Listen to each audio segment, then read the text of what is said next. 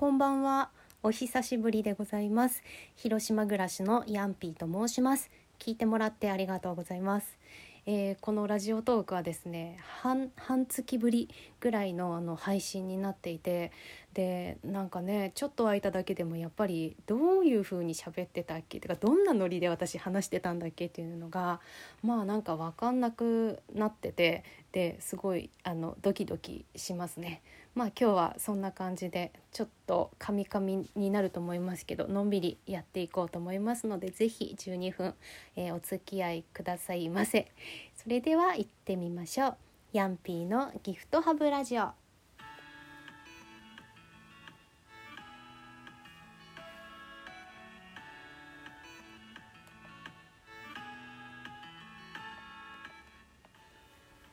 この番組はやりたいことは勇気を出してやってみようという気持ちを持ってヤンピー .net がお送りします。改めましてこんばんはです。えー、っと今日は2020年5月2日土曜日第68回目のラジオトークの配信になります。あ連休の2日目になるのかなと思うんですけども皆さんいかがお過ごしでしょうか？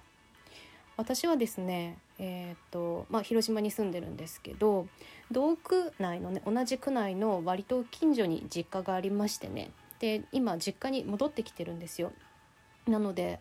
まあなんだろうな、まあ、だいぶ気持ちも心も体も緩んでる感じなんですけど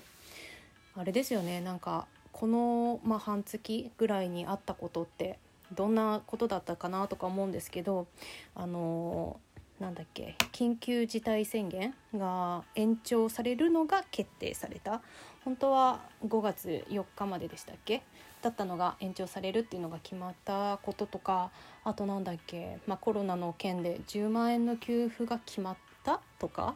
そういうことかなとは思うんですけどあの、まあ、連休とかだと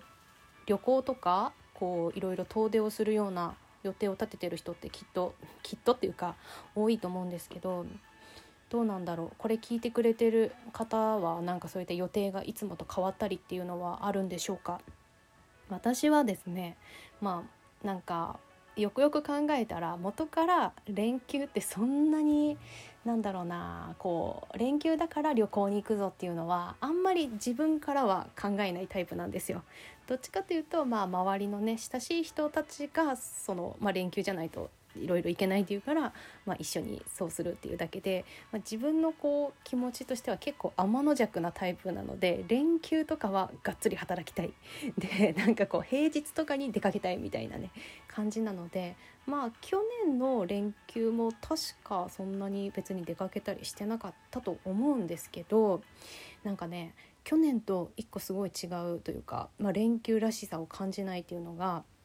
あの自分のブログがあってであのヤンピー .net っていうサイトなんですけどでそこのブログがですねあの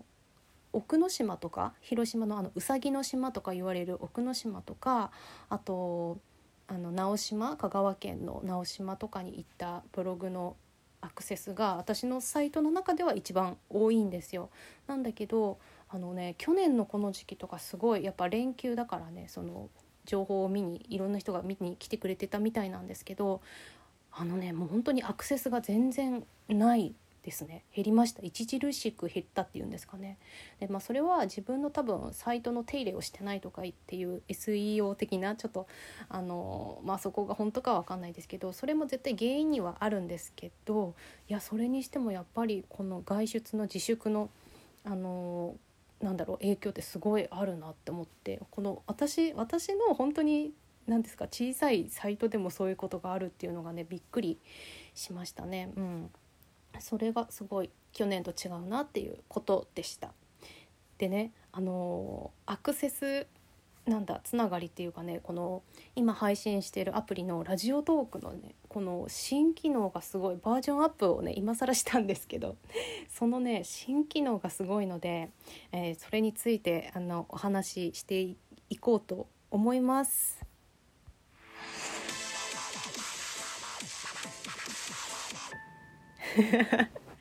はいあのねこのこの何て言うの？ジングル？ジングルもなんか新機能のねあの効果音の一つでで元からなんかあのあああああはいこれもあの夕暮れって書いてあるジングルなんですけどなんか元からあのねわーみたいなこういう拍手とかは入ってたんですよ。でもなんかこう使いどころが分かんなくて一回も使ってないんですけど。でそれに加えて今さっきのあのジングルみたいなのが6つ入っててなんかすごいそれもすごいなと思ったんですけどなんかね私一番びっくりしたのがアナリティクス機能がラジオトークに搭載されていてそれがすごいびっくりしましたね。なんか知んないんですけどそのあのラジオトークさんのいいとこであると思うんですけどその「いいね」のねこう数とかっていうのは出るんだけど誰がどれぐらい「いいね」って言ったとかなんかそういうのって全然あの明記されないというか見えないようにされてるんですよ。でそれって私はすごくいいいいというかまあ誰でも喋りやすくていいなって思うんですけどあのだから多分こういうアクセス解析系のことってつかないだろうなと思ってたんですよ。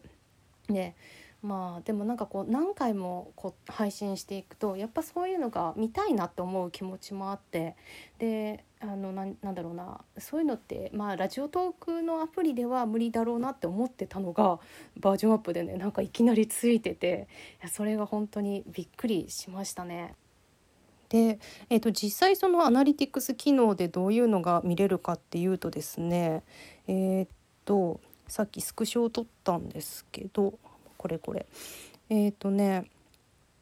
なんだ累計再生数と累計配信数累計リアクション数累計クリップ数っていうのが見れてであのねなんかすごいなと思って再生数ってたまってこんなにあるんだっていうのもあったしえー、っと平均再生率12分の中でどこら辺まで聞かれたか100%だと12分最後まで聞いてもらったみたいな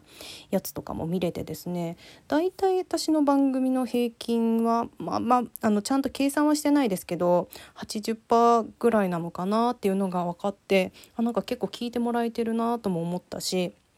あとあのそのリアクションの数と再生再生数は必ずしもこう連動してるわけじゃないんだなとか思いましたね。でなんかこういったあの Google アナリティクスとか Google じゃないやこれは Google ではないですけどアクセス解析のあのなんでしょうね設定って、まあ、ブログとかだと Google アナリティクスだと思うんですけれどもあのなんだろうなそういうのってこう設定ってできる今だとすごい簡単にできると思うんですけどそれでもこう設置するのに23手間はかかるじゃないですか。でなんかまあしかもそのこれって音声配信だからこういうポッドキャストを配信するっていうことはそのちょっと前だと自分のちょっと前っていうか一昔前だと自分のこうサーバーに音声ファイルをアップしてでそれを RSS にフィードに登録して知ってもらって聞いてダウンロードして聞いてもらうみたいなそういうなんか何手間もかかるような作業が必要だったですよねだからそのポッドキャストの配信に加えてそのアクセス解析も一緒になんかしてもらえるその一つのアプリの中でしかも無料でみたいななのがねなんかすごいなと思って。あの本当にまさかこういう機能がつくと思ってなかったのでラジオトークすごいなと思ったしあのなんかそういったユーザーのなんか希望みたいなことを実装していってくれてるんだな希望っていうか私は実際に言ってはいないですけどね、まあ、でもなんか思ってるようなことを実装していってくれるようなのってすごいなと思いましたね。で私このアナリティクス機能の画面で一番びっくりしたのがあの累計クリップ数っていうのも出ていてですねでその累計クリップ数がこのラジオトークのアプリの中でのお気に入りみたいな番組お気に入りみたいな感じだと思うんですよ。でそれが私は今までそのまあ友達せいぜい2人とか3人はあのお気に入りしたよってあの直にね教えてくれていたのであのあきっとそれぐらいの数だと思ってたんですよ。そしたらねそんなことなかったんですよ。なのでねそれがめちゃくちゃめちゃくちゃ嬉しかったですね。なんかほんと想像ししてなかったのであなんかそんなにお気に入りにしてくれてる人がいるんだと思ってめっちゃ嬉しかったです。ありがとうございます。でもう一個ねさらにねびっくりしたっていうかねあの意外っていうかねあそうそうですかって思ったことがですね私のこの今までの60何回の配信の中で一番再生数とリアクション数が多かったのが、えー、と番外編で猫が喋ってるトークがあるんですよ。それだったんですよね。おなんかあそっかみたいな感じに。思いましたよ。だってたそれそれって5分ぐらいのあの配信だったと思うんですけどね。ああそそうなんだと思いましたね。まあそれはそれでいいんですけど。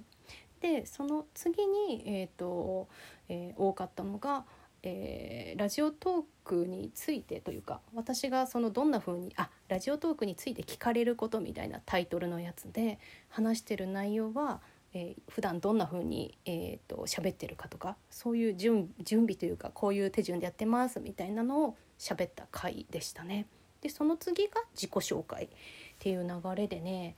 なんかあなるほどと思いましたね。だからやっぱりなんかこう喋るネタを考える時になんかこう選ぶいろいろあるんですよ私喋りたいくなる時があるのででそのいろいろある中であなんかこういう方が喜ばれるのかもしれないみたいなこう選択肢というか、うん、そういう考え方のこう指針みたいな感じにはなるなと思ったのでいいなと思います。はいというわけで、えー、今日はなんか途中からすごいあの早口になってしまったような気もしますが、えー、何か皆様、えー、ご意見ご感想などございましたら「ハッシュタグヤンピーのギフトアンダーバーハブラジオで」えー、ツイッターなどでつぶやいてもらいますと、えー、時々エゴサーチしてみようと思いますので、えー、よろしければお願いいたします。それじゃあ、えー、連休はまた配信やっていこうと思いますのでまた是非聞いてくださいね。それじゃあありがとうございました。おやすみ。